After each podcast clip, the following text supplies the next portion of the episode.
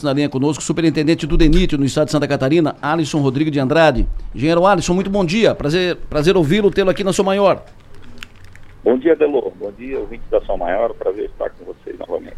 Perfeito. O senhor esteve participando na semana passada em Brasília na reunião com o Fórum Parlamentar, com autoridades do governo e o senhor representando o DENIT, Ministério de Infraestrutura, enfim, tratando de recursos para investimento em estradas de Santa Catarina. Um, um naco importante foi destinado a Santa Catarina.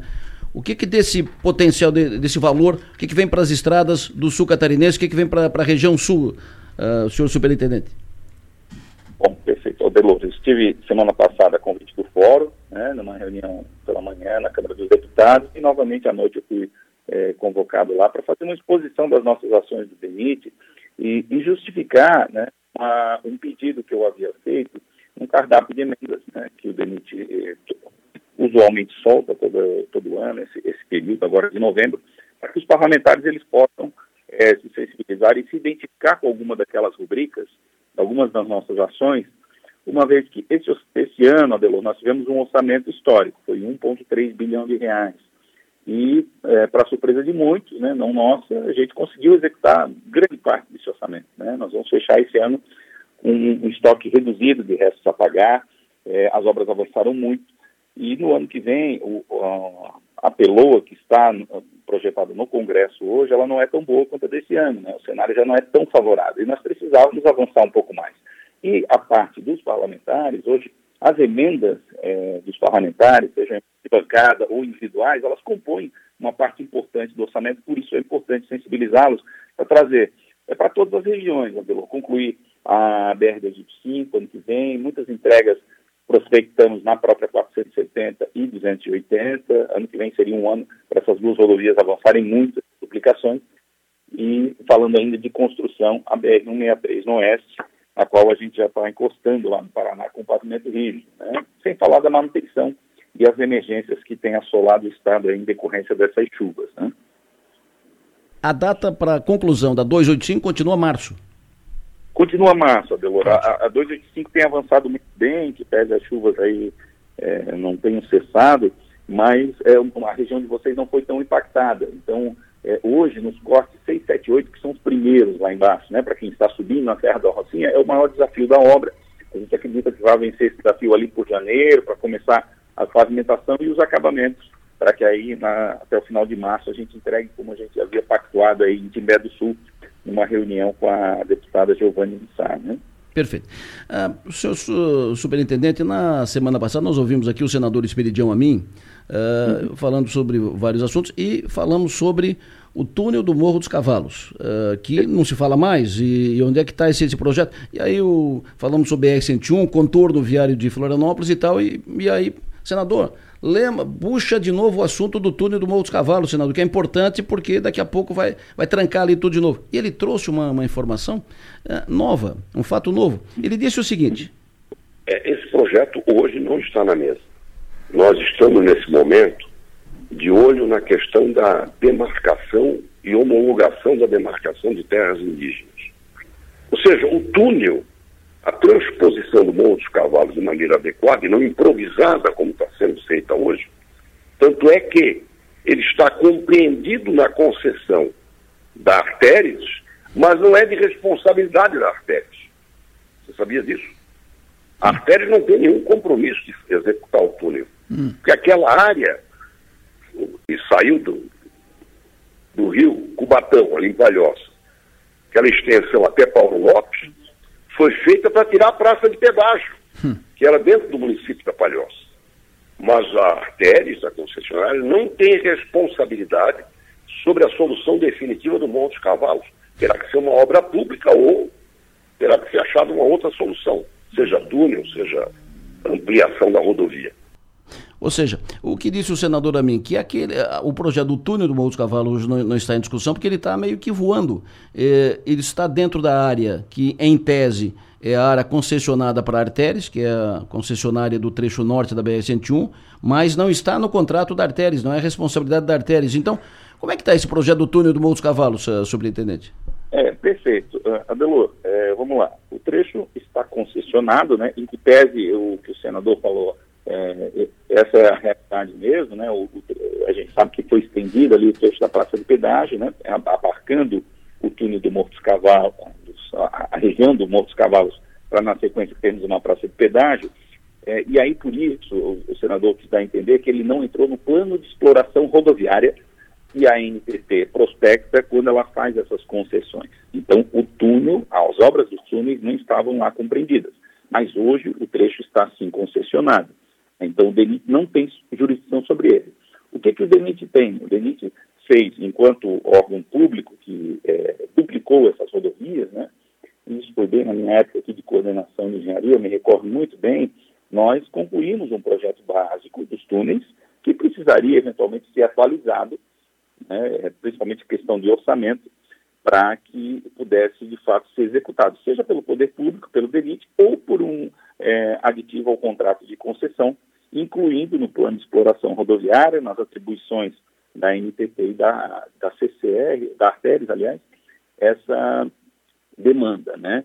É, precisaria de uma atualização e de uma mobilização. Existe, paralelamente, também um acórdão do PCU, né, que esse sim nos impediu de fazer o túnel lá atrás, enquanto ainda era uma obra pública, é, determinando que nós concluíssemos primeiro o estoque de obras. E é o que eu defendo também, sabe, Adelor? Concluir a 470 e a 280. Isso estava dentro do acordo. Né? Enquanto o DENIT não concluía 470 e 280, não poderia é, ingressar numa obra de cerca de 800 milhões de reais, que era esse túnel. É, e, e, realmente é importante a gente não deixar essas bolas de neve crescer. Por isso que a gente está brigando muito por orçamento do ano que vem, para poder zerar o estoque de carteira já contratada. E aí, obra saudável é obra que conclui, Adelô, porque Sim. senão ela vira uma bola de neve. Essa, essa taxa é, medida que tenha ocorrido de, de obras com oito, nove anos, elas sejam muitos reajustes e é muito danoso ao erário, à administração pública, carregar esse peso por muito tempo. Por isso a gente está fazendo uma gestão ativa na carteira vigente, certo. iniciar obras saudáveis. Né?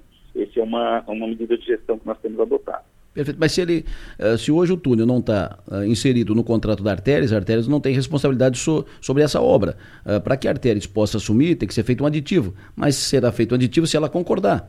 Porque Isso. ela tem compromissos e o, o, os compromissos que estão no contrato.